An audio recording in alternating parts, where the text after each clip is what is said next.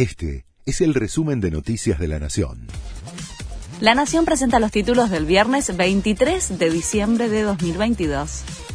El gobierno no va a acatar el fallo de la Corte que restituyó fondos a la ciudad se impuso la postura de los gobernadores del PJ en la reunión que encabezó Alberto Fernández en la Casa Rosada.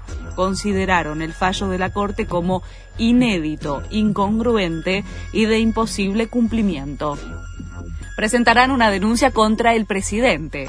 Elisa Carrió, líder de la coalición cívica, denunciará penalmente a Alberto Fernández y la plana mayor del gobierno del Frente de Todos por su decisión de no acatar el fallo de la Corte que restituyó fondos de la coparticipación a la ciudad. Mientras, la Procuración General de la ciudad avanzará con una presentación judicial para pedir que se haga efectiva la decisión de la Corte. Los bancos funcionan en horario habitual pese al asueto. El Gobierno Nacional lo decretó para hoy, el viernes 30, por las fiestas de fin de año. La medida alcanza únicamente a los trabajadores de la administración pública. Empleados del sector impositivo y de las entidades financieras trabajan en horario regular, por lo que se pagarán jubilaciones, pensiones y asignaciones según el cronograma.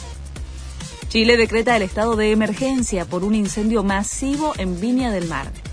Las llamas arrasaron más de 100 hectáreas, dañaron unas 400 viviendas y dejaron al momento dos personas fallecidas. El fuego fue alentado por ráfagas de vientos de entre 40 y 50 kilómetros por hora que complican el trabajo de brigadistas forestales y bomberos. Furor por la camiseta de la selección con las tres estrellas.